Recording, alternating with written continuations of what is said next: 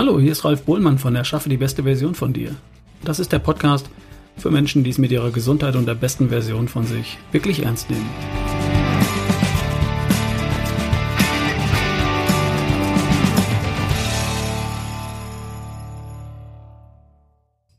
Die heutige Folge wird von meinem Partner Coro unterstützt. Coro ist seit Jahren mein Lieferant für haltbare Lebensmittel, für Nüsse, Samen, Trockenfrüchte, aber auch für Snacks und Supplements. Inzwischen gibt es bei Coro auch Sachen zum Kochen und zum Backen wie Öle, Muße, Pestos, sogar Kaffee oder Tee gibt es bei Coro. Coro vertreibt haltbare Lebensmittel von hoher Qualität in relativ großen Verpackungen und zu fairen Preisen. Faire Preise für dich und auch für die Erzeuger. Mein Tipp? Schau mal bei Coro vorbei und probier ein paar Sachen aus. Du wirst es lieben. Und wenn du im Online-Shop zur Kasse gehst, dann gib als Rabattcode RALF ein. R-A-L-F großgeschrieben dann sparst du 5% bei deinem Einkauf. Wo du Coro findest? Natürlich im Internet und zwar unter www.corodrogerie.de. Nochmal corodrogerie.de. Rabattcode RALF. R-A-L-F. Viel Spaß. Hallo liebe Hörer, ich habe heute die Brinja zu Gast bei mir, die Brinja Weiglein. Und zwar, weil sie sehr sportlich ist und sportlich ziemlich krasse Sachen macht. Ich möchte mich mit ihr darüber unterhalten, wie man dazu kommt, im Sport an seine Grenzen zu gehen und auch, ob es sowas gibt wie eine goldene Mitte, was den sportlichen Ehrgeiz angeht. Hallo, liebe Brinja.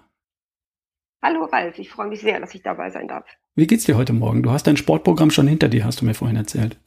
Ja, genau. Ich habe schon alles durch. Ich mache ja morgens immer meine 101 äh, ähm, Squat Jumps und dazu eben die Liegestütze ähm, in möglichst immer größer werdenden Sätzen, wenn es irgendwie geht. Dann hatte ich auch direkt im Anschluss noch ein Kettlebell-Training und meine 20 Minuten Hula Hoop, die ich jeden Morgen mache. Und dann, ähm, ja, jetzt bin ich bereit. okay, cool. Wie lange hast du jetzt schon Sport gemacht? Also das zieht sich um eine Stunde, dreiviertel Stunde oder wie lange hast du gebraucht für alles? Also ja, also ich brauche für die Liegestütze mit den Squat Jumps äh, so siebeneinhalb Minuten ungefähr, 20 Minuten Hula Hoop. Und das Kettlebell-Training war heute eine Stunde. Mhm. Ja. Wow, hast du schon einiges hinter dir. Ganz ja. kurz zu dir, Brenja. Du kommst aus Obernkirchen, das liegt bei Ganz genau, ja. Bückeburg und das ist irgendwo zwischen Bielefeld und Hannover, das, äh, um das mal ein bisschen ja, ziemlich genau. ziemlich ja. genau in der Mitte. Ne? Wir haben da eine Gemeinsamkeit. Ich habe da vor, ich habe mal nachgerechnet, 35 Jahren meine, meinen mhm. Bundeswehr-Grundwehrdienst absolviert. Ich kenne ja. die Gegend also, wo du dich da aufhältst. Da gibt ziemlich viele Hubschrauber, die da rumfliegen. Total viele. Ich hoffe, sie nerven nicht zu, nicht zu sehr. Sagst du kurz ein bisschen was über dich? Wie alt bist du? Hast du Kinder? Was, was ist so dein Hintergrund oder dein Werdegang? Ja, also ich bin äh, mittlerweile 45 Jahre alt und äh, habe drei Kinder und ähm, ja, war dann zunächst erstmal viel Mutter und ähm, habe dann in einem Sportgeschäft äh, gearbeitet eine ganze Weile. Kenne ich also auch ein bisschen mit Laufschuhen auf und sammle sie auch. Und ähm, arbeite im Moment noch nebenberuflich im, äh, oder nein, hauptberuflich im Regionaltourismus. Genau, ich möchte das aber demnächst mal ändern, dass ich mich mehr hier darauf beschränken kann, das, was ich mache. Du möchtest Sport zu deinem Beruf machen, sozusagen? Ja, ganz genau. Nach Möglichkeit voll und ganz, genau. Ich mache auch Personal Training und viele Trainergeschichten und Ernährungsberatung und sowas in dem Bereich. Hm. Mhm. Dazu kommen wir gleich auch nochmal. Sag ja. mal, wann und wie bist du zum Sport gekommen? Ähm, ja, das war eigentlich ziemlich spät, leider. Leider, leider, weil ich mit 31 jetzt angefangen habe zu laufen. Äh, ich frage mich immer, was ich noch hätte erreichen können, wenn ich früher ein bisschen sportlicher gewesen wäre.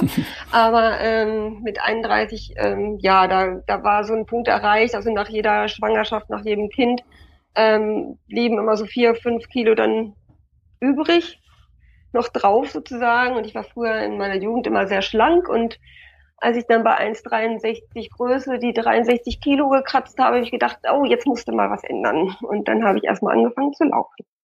Mhm.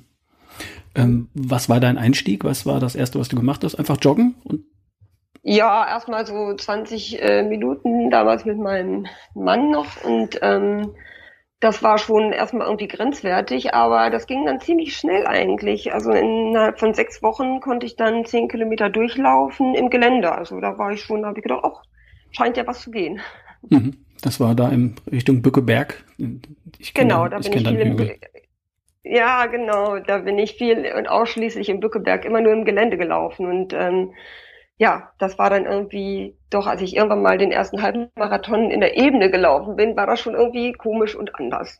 Naja, und jedenfalls habe ich dann ähm, mal hier und da dann auch nach einer Zeit einen Volkslauf mitgemacht oder dann eben auch mal so einen Survival Run im Serengeti Park in Hohenhagen.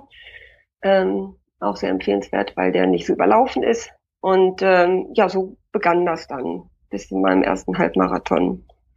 Das müsste 2016 oder 17 gewesen sein. Mhm. Und Hannover. Wie ging das dann weiter? Halbmarathon, was bist du damals für eine Zeit gelaufen? Darf ich das mal fragen, so frech? Ja, der, ja, ja, der erste Halbmarathon ähm, ja, ich gehe immer sehr unbedarft an sowas ran und immer sehr vorsichtig. Ich sage immer, ach, möglichst irgendwie Richtung zwei Stunden wäre schön. Also ich bin den ersten Marath Halbmarathon in 1,50,11 gelaufen und habe mich hinterher total geärgert, weil ich mich zwei, mir zweimal die Schuhe binden musste. Anf Anfängerfehler halt. Ja. Und ähm, ja, da habe ich dann, äh, was hätte ich vielleicht sogar unter 1,50 geschafft. Das wär, war natürlich ärgerlich. Das war der erste Halbmarathon, ja. Aber das hast du dann noch nachgeholt. Das habe ich noch nachgeholt. Der beste Halbmarathon war 1,46,24. Mhm. Ähm, wie ist das dann weitergegangen? Du bist ja nicht bei den Strecken geblieben. Und äh, hast du nee. parallel andere sportliche Dinge gemacht? Bist du angefangen mit, mit Kettlebell-Training oder ähnlichen Sachen? Genau. Genau. Ich habe dann äh, irgendwann angefangen, ähm, das begann eigentlich so, dass ich irgendwie die Idee hatte, ähm, Highland Games zu organisieren und das könnte man ja schon fast in, ein, in den Bereich ähm, CrossFit stecken. Wobei ich muss da ja aufpassen, ich muss ja Cross-Training sagen. Ne? Also ich bin Cross-Training-Instructor, nicht CrossFit. Und ähm, ja, da habe ich dann eben die Highland Games organisiert und dann im vierten Jahr wollte ich dann auch selber mitmachen. Und ähm, da kam das dann so auf, dass ich dann angefangen habe mit Tabata und Freeletics und und so ein paar ja, Übungen erstmal bei uns in der Garage damals noch und ähm, und habe dann Trainerausbildungen nach und nach gemacht und äh, die Highland Games da auch absolviert und dann bin ich auch immer stärker in den Bereich gekommen, dass ich dann mal gesagt habe, okay, jetzt möchte ich vielleicht auch mal bald einen, einen ganzen Marathon laufen. Hm. Genau. Äh, ja. Bist du inzwischen Marathon gelaufen? Also im Wettkampf meine ich? Ja, Marathon bin ich gelaufen äh, in 2017. Das war dann mein erster. Und ähm, ja, ich ähm, habe mich nicht so richtig vorbereitet, wie man sich als Läufer darauf vorbereiten sollte. Ne? Das muss ich nochmal ganz klar betonen. Ich bin viel zu wenig eigentlich gelaufen. Ich bin zwei Monate vorher mal 30 Kilometer gelaufen und dann nochmal zwei Wochen vorher 25. War aber ein Wettkampfjahr mit 10 Kilometerläufen und, äh, und Halbmarathonstrecke. Und dann ähm, ja, habe ich dann eigentlich nur noch so 20er gelaufen und dann habe ich gedacht, ach komm, mach einfach und äh, bin dann den Marathon in Bremen gelaufen mit perfektem Wetter und ich hatte noch keine äh, Pace-Uhr oder sowas, die mir den Pace angezeigt hätte, sondern ich bin total nach Gefühl gelaufen und ähm, hatte also quasi eine Stoppuhr und habe nebenbei immer gerechnet, oh, kann ich denn vier Stunden irgendwie schaffen, so Richtung vier Stunden zu kommen? Und äh, letztendlich habe ich ihn dann gelaufen in 3,38,10. Mhm. Ja, schon ziemlich cool. Ja. Und ja, da habe ich mich sehr gefreut. Ja, das glaube ich. Das heißt, der Einbruch hinten raus, der kam nicht. Du konntest einfach nach Gefühl deine Geschwindigkeit durchlaufen. Einigermaßen. Tatsächlich bin ich da den Halbmarathon in 1,47,2 bin ich da durchgekommen und habe gedacht, Donnerwetter, also ich muss ja noch ein bisschen. Und ähm, ja, meine, meine Vorbereitung war ja viel Tabata und Freeletics in der Zeit und gar nicht so viel Laufen. Insofern war dann einfach in der zweiten Hälfte nur noch wichtig, ähm, was passiert eigentlich nach 30 Kilometern, weil das war ich ja noch nie gelaufen. Mhm. Und dann ähm, habe ich halt überlegt, äh, gut, jetzt musst du einfach versuchen, irgendwie die Geschwindigkeit zu halten. Und dann habe ich halt quasi nur vier Minuten verloren in dem zweiten Halbmarathon und ja, bin bei 3,38. Hm? Was, was schon ziemlich gut ist. Das spricht für eine exzellente Fettverbrennung. Weil das ist daraus, worauf es dann am Ende ankommt. Ne? Ja, tatsächlich. Also vorher habe ich mir Ratschläge geholt und haben mir alle gesagt, ich muss so einen Sprengstoffgürtel umbinden mit ganz vielen Ernährungszeugs drin. Also das hat mich einfach nochmal viel Zeit gekostet, um das alles mitzuschleppen. Letztendlich habe ich nur so einen so einen Energiedrops gelutscht quasi und ähm, habe dann eigentlich nur vier Stückchen Banane, ein Stückchen Apfel und damit hat's ja auch funktioniert. Das hätte ich mir alles, alles sparen können, diesen Sprengstoffgürtel. Im, Im, Im, Idealfall läuft es tatsächlich genau so, dass der Körper während des Laufs ähm, also nicht 100% auf Zucker läuft, sondern schon von Anfang an ein Stück weit auf, auf Fett, in der Fettverbrennung. Und äh, später, wenn die Zuckerreserven dann zu Neige gehen oder zu Ende sind, dann einfach entspannt in die Fettverbrennung geht. Dann läufst du einen Tick langsamer, das sind die vier Minuten, die du verloren hast, aber du läufst einfach durch und hast keinen Einbruch. Du hast nicht den Mann mit dem Hammer, den, Zunger, den Hunger, Hungerast, so heißt es, irgendwo dann äh, und musst dann nach Hause kriechen sozusagen. Sehr gut. Ja, das fand ich selbst ganz erstaunlich tatsächlich, dass das so funktioniert hat, weil mein Körper hatte das ja vorher auch noch nie gemacht, ne? Hm. Also ich konnte noch nicht mal auf den Trainingseffekt zurückgreifen. Du hast das Ganze gesteigert. Du machst inzwischen ziemlich krasse Sachen. Du machst Mega-Märsche, Mega-Läufe. Erzähl uns mal ein bisschen was davon. Ja, ich habe den ersten Megamarsch 2019 gemacht. Ähm, ich habe mich total gefreut, dass der hier in Rinteln stattfindet äh, und stattfand zu dem Zeitpunkt. Ähm, ja, und äh, so kam es dann auch zu meinem jetzigen Arbeitgeber. Ich habe dann halt den Megamarsch damit gemacht und musste halt. Darf ich kurz mal einhaken? Erklär uns, erklär uns Zuhörern mal, was, was ist ein Megamarsch? Megamarsch sind 100 Kilometer in 24 Stunden möglich zu absolvieren. Bisschen schöner ist natürlich, wenn man ein bisschen früher ähm, rauskommt, also zu wandern, ne? Ähm, bisschen früher das alles schafft, damit man nicht so lange unterwegs ist, weil das wird ja auch auf Dauer, ist das ja dann auch langweilig, ne? also habe ich ein bisschen Gas gegeben. Das heißt, das beginnt irgendwie am, am frühen Vormittag und geht dann die ganze Nacht durch bis zum nächsten Morgen oder wie, wie stellt man sich das vor? Nee, es gibt äh, zwei Arten Megamärsche, die 100er und die 50er. Die 50er habe ich noch nicht mitgemacht, aber die beginnen immer um 8 Uhr morgens und gehen dann ungefähr bis 8 Uhr abends. Und äh, die 100er beginnen eigentlich immer um 16 Uhr. Und dann muss man halt die ganze Nacht durchlaufen und möglichst so sehen, dass man möglichst früh am nächsten Tag irgendwann wieder zurück ist. Wie kommt man auf die Idee, 100 Kilometer zu marschieren? Ach, ich wollte einfach, also ich muss einfach mich auch immer ein bisschen austesten, wo meine Grenzen liegen. Und ich wollte das, ich hörte von dieser Veranstaltung, habe gedacht, oh, wie geil ist das denn? Und habe dann einfach mitgemacht, das ganze Ding. Also ich wollte das unbedingt mal machen. Ich, den gab schon seit 2017, aber ich konnte nicht immer in irgendwelche Großstädte fahren, um da mal teilzunehmen. Und als es dann bei mir hier um die Ecke war, da war ich natürlich sofort dabei. Da bin ich ja völlig ausgeflippt, als ich gehört habe, dass das stattfindet hier.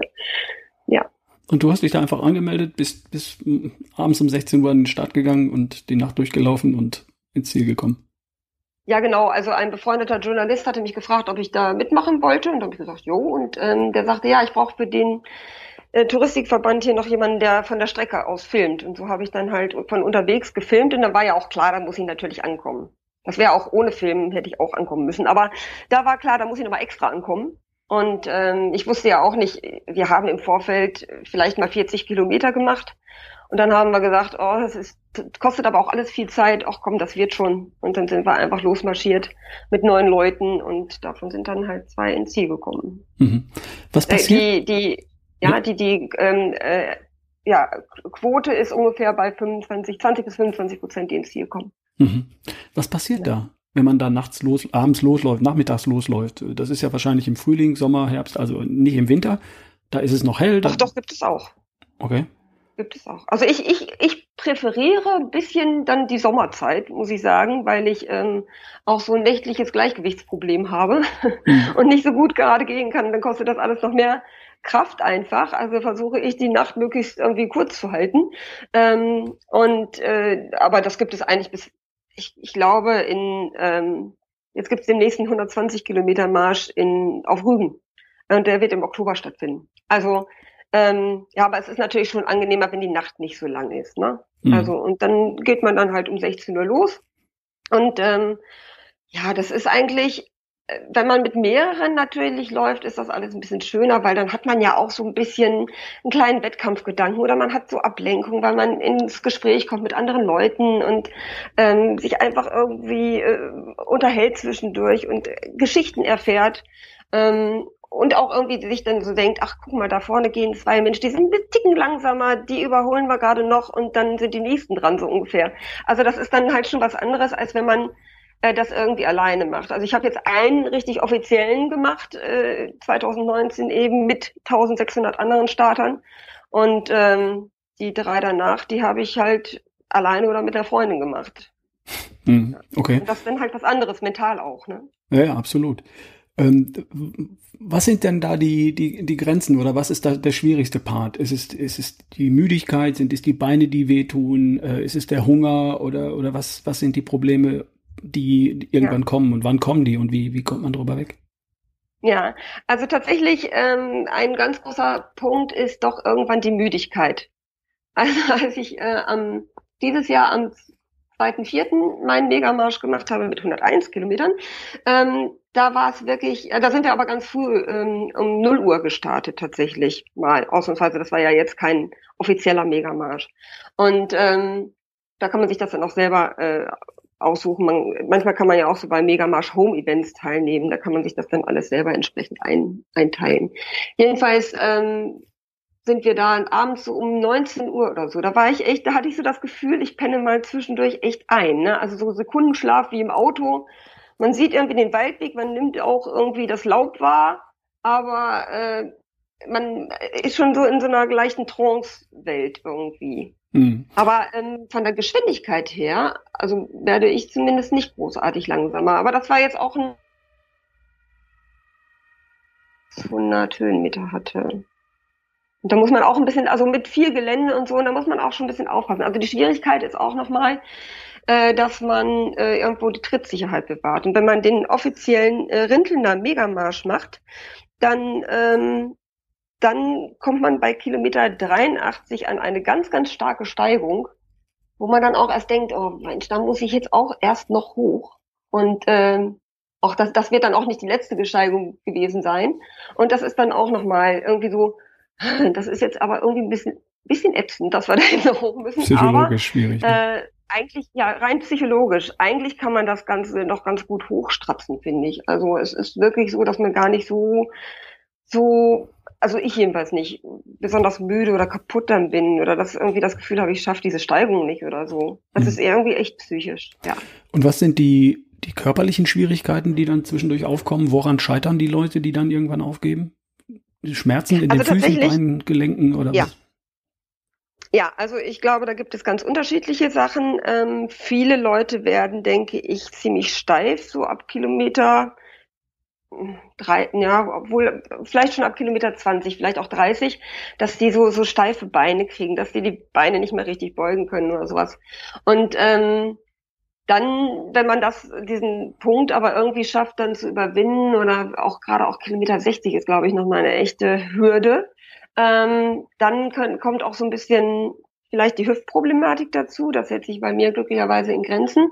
Bei mir ist es dann eher echt, dass ich vielleicht, wenn ich doch mal den falschen Schuh gewählt habe, weil man das kann man ja nicht immer so üben und da braucht man ja irgendwann schon mal neue Schuhe und dann sind die wieder doch geringfügig anders geschnitten und äh, das probiert man jetzt nicht ständig aus, äh, ob der für über 60 Kilometer gemacht ist. Ähm, da kommen Blasen eben dazu, das kann passieren, wobei es gibt extra Megamarschsocken, die doppellagig sind, ähm, dass die Blasenbildung nicht so ausgeprägt ist. Und dann gibt es eben auch einfach die, die, ja, die Belastung in den Füßen, die, die Schmerzen in den Füßen. Und ich äh, neige jetzt dazu, immer einen ähm, Faszienball mitzunehmen und äh, so bei Kilometer 80 nochmal die Füße so richtig durchzuwalken damit damit mhm. ich da nochmal so ein bisschen neuen Impuls kriege und ähm, da so ein bisschen was passiert, durchblutungstechnisch, dass ich dann halt äh, die letzten Kilometer noch ganz gut durchhalten kann. Mhm. Was nimmt man damit? Mhm. Hat man einen Rucksack dabei mit einem zweiten Paar Schuhe, ein paar Socken, äh, ein Handtuch, was zu essen, was zu trinken? Ja, bei mir ist immer das Problem, da bin ich ja nicht, da bin ich nicht Profi, weil ich einfach immer alles mitnehme. Und dann ist mein Rucksack schweineschwer, muss ich sagen. Und äh, ich habe viel zu viel Essen mit, ich habe viel zu viel Ersatzkleidung mit. Eigentlich sollte es nicht so sein. Also meine Freundin, die geht mit so einem 2-Liter-Rucksack los. Äh, also da ist eine 2 Liter Trinkblase drin. Ähm, die versorgt sich aber auch entsprechend mit Getränken unterwegs und füllt sich das immer wieder auf und nimmt ein paar Riegel mit und ein paar Bananen. Äh, und ja, das reicht ihr dann. Und ich bin immer so der Sicherheitsplayer, was das betrifft. dann habe ich einen riesenschweren Rucksack und denke, komm, ist doch egal, ist noch mehr Trainingseffekt. Mhm. Sag mal, ähm, warum machst du diese Geschichten? Oder anders gefragt, was gibt dir der Sport? Was reizt dich an, an diesen extremen Sachen? Gibt es da einen Punkt, einfach nur weil ich es kann? Oder hast du da noch irgendwas anderes, was, was dir dazu einfällt? Ja, weil ich, weil ich rausfinden will, ob ich es kann. Also, ähm, weil ich, ich, also ich glaube, ich kann meinen Körper ganz gut einschätzen und äh, mag das einfach, ähm, da echt an meine Grenzen zu gehen und äh, die auszutesten und zu gucken, wo liegt die Grenze und was ist noch möglich. ohne sich vielleicht komplett zu zerschießen bei der ganzen Geschichte. Also, nein, es ist auch ein Trainingseffekt. Ne? Nach dem ersten Megamarsch, da war ich echt zerschossen. Ne? Also da war ich, da hatte ich dann abends noch Fieber, aber das ist auch nichts Ungewöhnliches und hatte Blasen ohne Ende. Und äh, ein Jahr später beim zweiten Megamarsch, da hatte ich dann, ähm, da ging es mir ganz gut. Da hatte ich aber auch ein ganz gutes Vortraining. Ja, es kommt auch immer auf das Training an, dass man vorher eigentlich absolviert. Je besser man das trainiert, desto äh, gesünder ist es dann hinterher auch noch ein bisschen. Ja, weil man sich natürlich ein bisschen anpasst, der Körper passt sich etwas an. Ja. Genau. Aber lass uns. Und ich habe das Gefühl, der Körper merkt sich das, ja. Mhm. Ja, natürlich, man hat natürlich Erfahrung. Ich kann mich erinnern an meinen Deutschlandlauf oder Gang, wo ich, ich bin 2015 mhm. von Hamburg nach Oberstdorf im Allgäu zu Fuß gegangen. Da habe ich dann jeden Tag Strecken im Durchschnitt ja. von waren das 42 Kilometer am Tag, ziemlich genau. Und in der mhm. letzten Woche waren es dann eigentlich täglich um oder über 50 Kilometer, die ich da gegangen mhm. bin. Aber die meiste Zeit bin ich gegangen tatsächlich und hin und wieder nur Stücke gejoggt, weil ich festgestellt mhm. habe, dass die körperliche Belastung dann sehr viel geringer ist, als wenn man ja. joggt oder läuft. Das stimmt.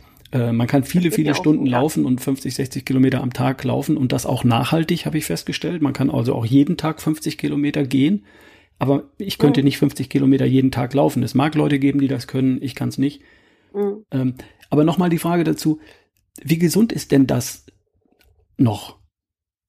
Ja, also gesund, äh, richtig gesund ist das wahrscheinlich nicht. Ich meine, das Schöne ist halt, dass man sich im Prinzip ja ein bisschen darauf vorbereiten sollte und wenn man dafür trainiert, dann macht man ja so Strecken, die halt doch gesund sind. Und dann kann der Körper sich wenigstens auch ein bisschen anpassen. Aber letztendlich ist das schon, ähm, ja, das ist schon eine Extrembelastung, die eigentlich auch gut vorbereitet sein sollte. Also ähm, da muss man schon wirklich sagen, im Prinzip muss man sich da richtig drauf vorbereiten. Und ähm, dann kann der Körper das natürlich auch immer besser wegstecken. Ja gut, ein Marathon zu laufen ist eigentlich auch vielleicht nur gesund, wenn man den so ganz langsam läuft, so in fünf, sechs Stunden vielleicht und nicht in zwei. Ne? Also ja, äh, insofern, klar, genau. jeg jegliche jeglicher Leistungssport ist natürlich immer nicht unbedingt gesund. Ja, darauf wollte ich hinaus. Den Marathon zu laufen ist ja auch nicht mhm. gesund, nicht der Marathon selber. Nee. Ne? Und mhm. auch wenn du in den fünf oder sechs Stunden läufst, dann bist du halt fünf oder sechs Stunden auf der Strecke und dann ist das auch nicht gesund. Ja, äh, also meine Erfahrung ja. ist, dass mir am leichtesten sind mir die Marathons um die drei Stunden gefallen. Ähm, der schwerste, mhm. den ich hatte, war 2013, glaube ich, war es in Paris mit einem Freund, der seinen ersten Marathon ja. gelaufen hat und den ich einfach begleitet habe als Freund und Coach quasi. Und da waren wir vier Stunden ja. 38 auf der Strecke. Und das war, ja, das ist okay. mir am schwersten gefallen, weil ich einfach nicht mein Tempo gelaufen bin, weil ich viel länger auf mhm. der Strecke war. Ähm, und mhm. sonst wäre ich ja nach drei Stunden schon wieder im Ziel gewesen, hätte was getrunken, was gegessen, hätte mich ausgelockert und äh, ich wäre zwar schneller gelaufen, aber ne, Insofern, ja. der, den Marathon zu laufen, der ist ja auch nicht gesund, aber es geht ja auch nicht um den einen Wettkampftag, den man einmal im Jahr, zweimal im Jahr macht, sondern um all das Ganze drumherum, mhm. die Vorbereitung, das täglich mhm, draußen genau. sein, das täglich sich ähm, in der Natur bewegen, sich entsprechend ernähren und so weiter und so fort, oder?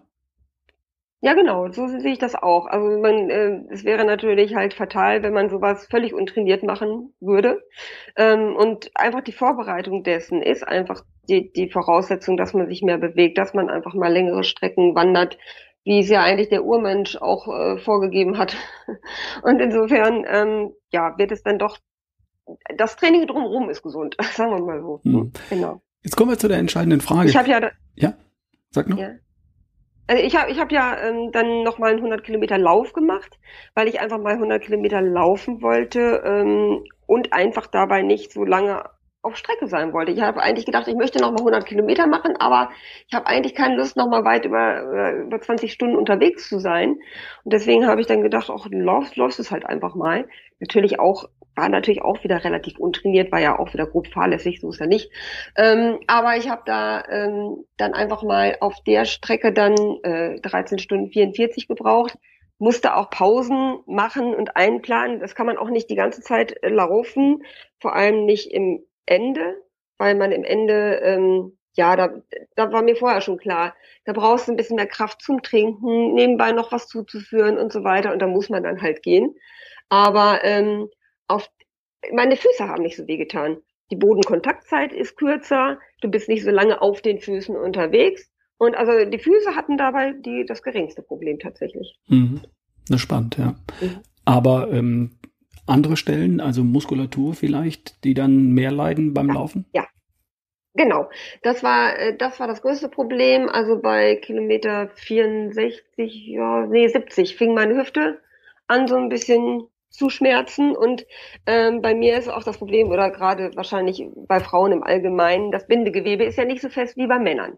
So und ähm, dann hat man bei jedem Schritt diese etwas stärkere Erschütterung in der Muskulatur oder im Bindegewebe und so ähm, riss bei jedem Schritt immer mehr äh, an der Muskulatur, an, an den beweglichen Teilen, sage ich mal, oder auch im Trizeps hatte ich das oder im Bauchbereich äh, und eben an den Oberschenkeln, dass dann halt, wenn man so 140.000 Schritte macht, dann am Stück, dann, ähm, ja, das war eine, eine ganz große Problematik und da müsste ich das nächste Mal auf jeden Fall mit einer Kompressionshose gegenarbeiten. Mhm. Also das wäre das Wichtigste, eine Kompressionshose. Vielleicht auch mir irgendwas um Trizeps zu wickeln oder sowas, damit es nicht so schlackert, ja. Also okay. Also schlackert nicht, aber, ähm, aber man merkt halt diese kleine Erschütterung tatsächlich. Hm. Bei dem, was du da machst, sind wir natürlich meilenweit von dem entfernt, was ähm, der typische Hörer meines Podcasts äh, ja. so sich vornimmt oder sich überhaupt nur vorstellen kann. Jemand, der sagt, äh, er schaffe die beste Version von mir, das finde ich gut, da ja. gehört Sport auch dazu, na klar. Äh, aber 100 Kilometer zu gehen oder sogar zu laufen, äh, können sich die meisten sicherlich nicht vorstellen. Und ähm, darum jetzt mal die, die entscheidende Frage in diesem Podcast. Gibt es sowas wie, wie eine goldene Mitte in Bezug auf, auf den sportlichen Ehrgeiz? Wie siehst ja, du das? Also, ja, auf jeden Fall. Also man darf natürlich in diesem ganzen ähm, ja, Hochleistungssektor einfach die Gesundheit nicht vergessen. Und es ist auch so, dass ich auch anderweitig ja viel für meine Gesundheit tue, ne? mit einer gesunden Ernährung. Ähm, ich habe auch äh, diverse Trainerausbildungen, die in den gesundheitlichen Bereich gehen, so als, als Functional Coach und sowas. Ich mache Trainings, die eben äh, aus dem Bereich des Functional Trainings äh, angesiedelt sind, ne? so Tabata, Tough Class als Bodyweight Training, äh, Kettlebell Training, das alles noch ähm, funktionell ist. Und ähm, für mich ist halt auch einfach wichtig natürlich, dass ich meinen Körper möglichst lange gesund erhalte und das eben auch präventiv sehe. Ich ähm, glaube, viele Leute haben einfach auch nicht diesen Blick auf die Prävention, sondern die werden immer erst aktiv, wenn es ja, wenn es irgendwo zwickt oder schon fast zu spät ist. Und ähm, ja, man muss das Ganze einfach langfristig sehen, dass man sich halt grundsätzlich immer und viel und artgerecht bewegen sollte und äh, auch viel und artgerecht ernähren sollte. Und ähm, das muss man sich einfach nochmal genau vor Augen führen, dass das, das das Wichtigste an der ganzen Geschichte ist. Und ich glaube, bei mir ähm, kam auch dieser Gesundheitsaspekt ähm, weg von diesem Hochleistungsgedanken, ähm, als ich meine Mutter quasi altersmäßig überlebt habe. Die ist mit 42 gestorben und ähm, an Krebs halt. Und äh, ich glaube, da begann das so für mich, dass ich gesagt habe, so jetzt ähm, jetzt muss ich auch wirklich aktiv an meiner Gesundheit arbeiten. Hm. Ähm, ich habe dazu auch eine Meinung, wenn ich die hier im Rahmen dieses Interviews mhm. mal kurz darstellen kann. Also ich habe genau wie du, ich habe auch Dinge ausgereizt und ausgetestet. Ne? Ich bin zehn Marathons gelaufen, ich habe mhm. diesen Deutschlandlauf gemacht von, von Nord nach Süd, 863 Kilometer in, in drei Wochen. Also ich habe mhm. mir viel Zeit dabei ja. gelassen, aber ich habe auch Dinge ausprobiert. Ich habe CrossFit gemacht, äh, und habe da auch mal geguckt, wie weit ich kommen kann. Am Ende war es dann in meiner Altersklasse der Platz drei in Deutschland, mhm. zwölf in Europa, glaube ich, sowas in der Art, ähm, vor zwei Jahren. Und jetzt bin ich fast 57 Jahre alt und ich habe für mich nach meinem letzten Marathon, der der schnellste war mit 50, habe ich entschieden, dass ich aufhöre, noch mal ein ganzes Jahr zu trainieren, um vielleicht noch mal ein, zwei Minuten schneller zu werden oder so. Weil mhm. ich gemerkt habe, dass das vielleicht in der Form nicht nachhaltig ist, sondern ähm, da hat sich bei mir was verändert. Ich wollte eigentlich meine Longevity, lang, lange gesund bleiben, war das Ziel. Und das ist nicht unbedingt mhm. vereinbar damit, mit einem Marathontraining von 80 bis 100 Kilometer die Woche immer Gas geben, immer Power, vier, fünf Mal die Woche nach Zeiten trainieren. Ähm, ich habe gemerkt, dass, ähm, dass ich das Gefühl entwickle, dass das nicht in die richtige Richtung geht. Ich kann mich zwar noch ein paar Jahre auf einem ähnlichen Niveau halten, aber da zahle ich einen gesundheitlichen Preis. Und dann habe ich aufgehört, Marathon wettkampfmäßig zu trainieren und zu laufen, habe äh, die Dinge versucht zu ergänzen, die beim Marathonlaufen fehlen, nämlich Kraft, Beweglichkeit, Agilität, Schnelligkeit, Koordination, Balance, also all die Dinge, die wir beim CrossFit trainieren. Mhm. Ähm, und habe die Dinge dazu gepackt und jetzt, nachdem ich da auch mal wieder in diese Wettkampfschiene reingerutscht bin, so ein kleines bisschen mit den CrossFit Open, habe ich auch das äh, zur Seite gelegen. Gesagt, heute trainiere ich nur noch aus Spaß an der Freude um, und aus gesundheitlichen Aspekten. Ich mache noch alles, ich laufe noch, ich fahre Rad, ich gehe zum CrossFit, aber nichts davon mhm. mehr an die Grenze oder über meine körperlichen Grenzen hinaus. Wenn es irgendwo zwackt, höre ich sofort auf, lass es liegen, warte sechs Wochen, guck dann, ob es immer noch zwackt. In der Regel nicht mehr und dann kann ich es wieder mhm. trainieren oder so. Äh, das ist das, wie ich damit umgehe. Äh, und ich habe volles Verständnis dafür, dass man sich ausreizt, dass man seine Grenzen findet, dass man seine Grenzen herausschiebt. Habe ich selbst gemacht, finde ich cool, finde ich mhm. geil. Und irgendwann kommt vielleicht der Punkt, wo man sagt, so jetzt ist mein persönlicher Schwerpunkt, ähm, gesund zu bleiben, fit zu bleiben, Spaß in der Community zu haben und Spaß am Sport zu haben. Ja, also es gibt aber sicherlich Leute, die, die brauchen ähm, ein, ein Ziel als Wettkampf oder wie auch immer, um sich überhaupt motivieren zu können. Mhm. Und äh, die müssen sich natürlich dann, also es gibt sicherlich Leute wie du, die, die einfach sagen, ich mache das jetzt nur so zum Spaß, ich will mich irgendwie fit halten, aber ich glaube, viele Leute oder brauchen vielleicht auch erstmal ein Ziel als Einstieg. Auch irgendwie, also so wie man als Läufer dann erstmal sagt, okay, ich laufe mal zehn Kilometer und dann irgendwann, ach Mensch, jetzt will ich aber doch mal einen Marathon laufen. Und ähm, ja. ja du hast du vollkommen nicht, recht. Ich, das war, das ja, war jahrzehntelang mein Eintrieb, genau. Äh, zu sagen, ich habe mich angemeldet für den äh, Marathon in Hamburg im April und jetzt ist Oktober, also wird es Zeit, jetzt zu trainieren. Und dann habe ich den Winter über trainiert, klar. Kann ich, mhm. kann ich absolut und, nachvollziehen, ja. Ja, genau. Und wenn man dann so dieses, so sich so ein Ziel nimmt als Einstieg äh, in den Sport überhaupt, dann fällt es vielleicht einem dann auch hinterher leichter, dabei zu bleiben. Mhm. Und dann vielleicht auch diesen gesundheitlichen Aspekt irgendwie besser wahrzunehmen und eben dann äh, das mit der Gesundheit äh, so in den Fokus zu rücken, äh, dass man sagt, okay, jetzt kann ich mich für meine Gesundheit motivieren. Mhm. Kommen wir doch mal zu der Frage, wie steigt denn jemand ein, der bisher noch nicht so sportlich aktiv ist, der vielleicht mal äh, früher gelaufen ist, früher Fußball gespielt hat oder äh, irgendwie zum Aerobic gegangen ist. Was ist denn, oder lass uns anders anfangen, was ist denn ein nachhaltiges Mindestsportprogramm, das jemand für seine Gesundheit irgendwie dann doch tun sollte? Ja, also ähm, ich, bestell, ich beschäftige mich ja im Moment auch sehr mit der Viersitzerproblematik und ähm, grundsätzlich einfach ein erstmal viel Bewegung, so viel wie möglich oder auch ähm, so viel nicht sitzen wie möglich in den Alltag zu integrieren erstmal und dann natürlich auch mit kleinen Zielen. Also ich würde tatsächlich erstmal anfangen, auf einen kleinen Volkslauf hin zu trainieren. Und äh, dass man dann auch möglichst vielen Leuten dann von diesem Vorhaben erzählt, weil dann erhöht sich ja doch die eigene Verbindlichkeit. Wenn man dann jetzt sagt, ich, ich will jetzt äh, nächstes Jahr äh, beim Volkslauf fünf oder zehn Kilometer laufen, möglichst unter einer Stunde, was ja dann noch gesundheitlich gut vertretbar ist, dann ähm, ja, hat man das als Einstieg ganz gut. Und zum Laufen zählt eben auch eigentlich nicht nur das Laufen an sich, sondern man muss ja auch für eine gute Rumpfstabilität sorgen und eine, eine Ganzkörperfitness. Insofern ist dann natürlich der Einstieg eigentlich ein, zweimal Woche, die Woche zu laufen dann, besser zweimal dann unter diesen Umständen und zudem eigentlich so ein Ganzkörperstabi-Training aus dem Bodyweight-Bereich zu machen, sowas eben wie Tabata oder oder Freeletics oder Tough Class, um ähm, ja, da eben für die entsprechende ähm, Funktionalität des Körpers auch zu sorgen. Mhm. Also zum Ausdauersport dazu kommt ein bisschen Muskelprogramm, Beweglichkeit ja. und Kraft. Genau, das finde ich ganz wichtig. Auch, auch die Beweglichkeit an sich, ne?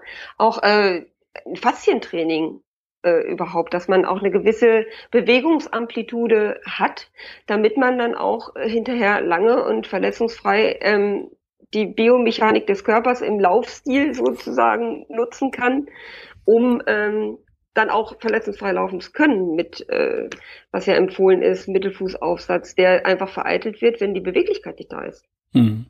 Das heißt, da gibt es dann also, doch schon ein bisschen was zu tun. Kriegt man das ohne Anleitung hin? Ja, also ich würde natürlich, äh, als äh, am Anfang würde ich schon immer ähm, dazu raten, auf jeden Fall erstmal ein vernünftiges Anleitung sich zu holen unter einer ja, fachkundigen Anleitung. Also ich selber gebe ja auch Laufkurse und Laufworkshops aus dem Bereich äh, eben Natural Running, ähm, also Mittelfußaufsatz zu trainieren und dieses ganze Programm drumherum.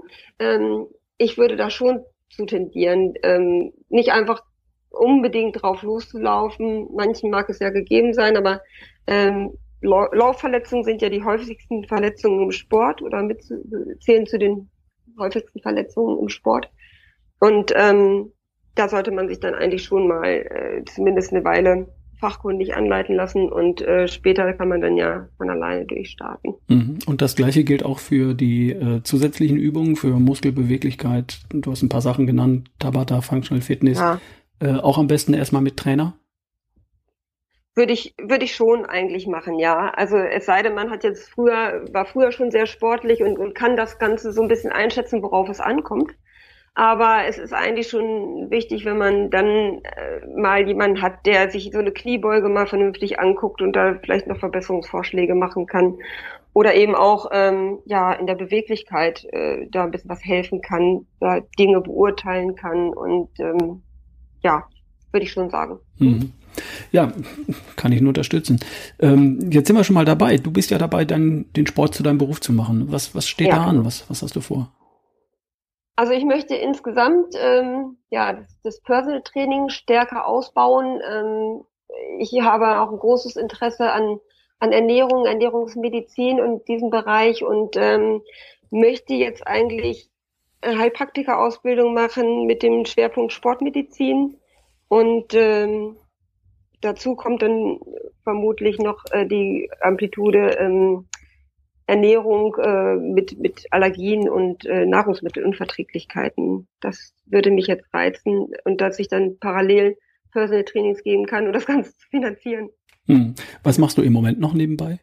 Du arbeitest noch, ne? Moment, ja, ich bin im Moment noch im Touristik, ähm, in unserem Heimattourismus. Okay. Ja, gut. Unterwegs. Ähm, wo findet man dich? Was bietest du heute an? Falls jetzt jemand zufällig aus deiner Gegend kommt und sagt, Mensch, das klingt interessant, ich würde da gerne mal hingehen. Wie, wie kommt man zu dir?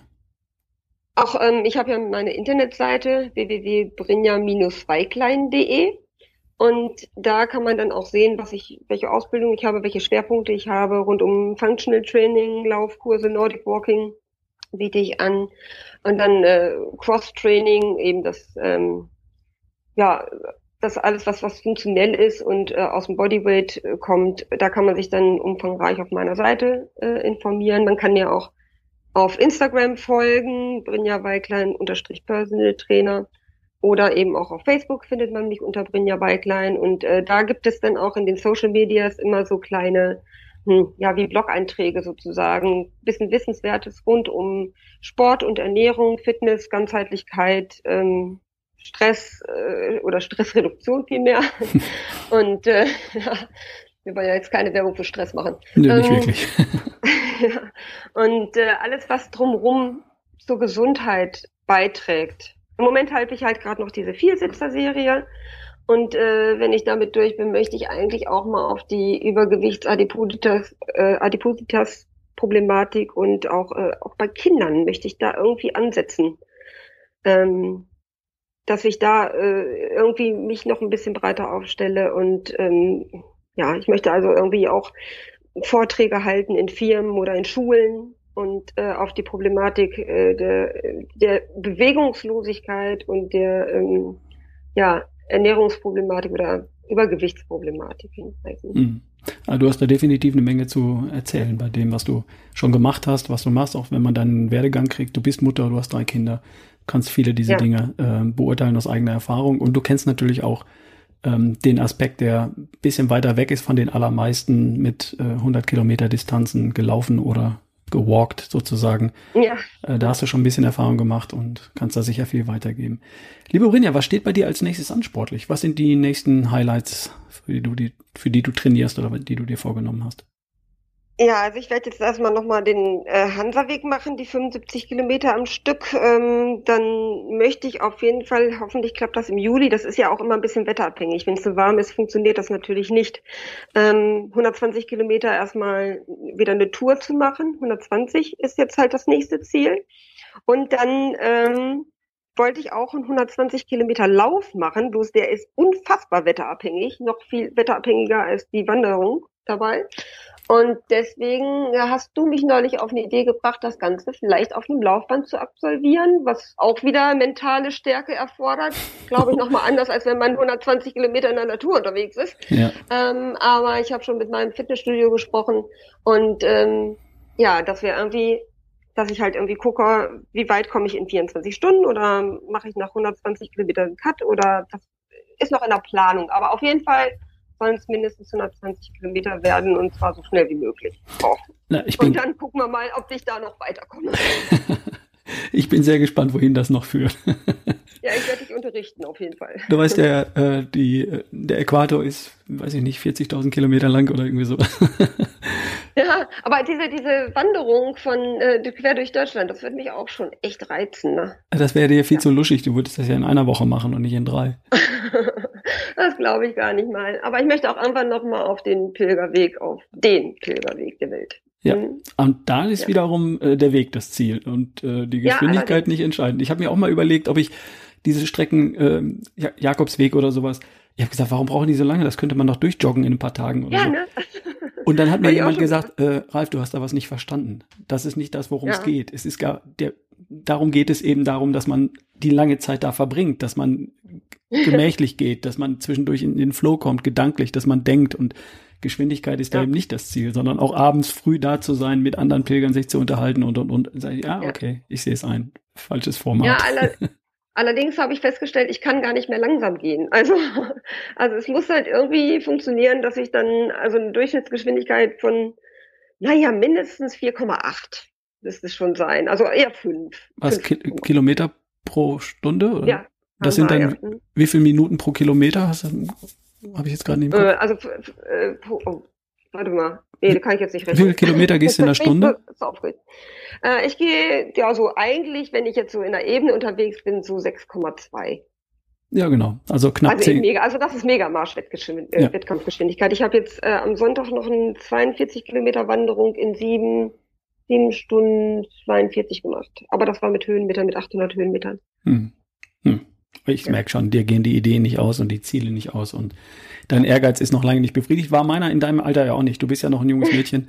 Ich habe ja auch mit ja, 50 nochmal Gas geben wollen und habe dann das auch gemacht. Ich habe mir genauso wie du damals äh, überlegt, wie schnell hätte ich mal einen Marathon laufen können, wenn ich 20 Jahre früher angefangen bin. Weil üblicherweise hat man in den 30ern seine besten Laufzeiten im Ausdauersport und nicht in den 50ern.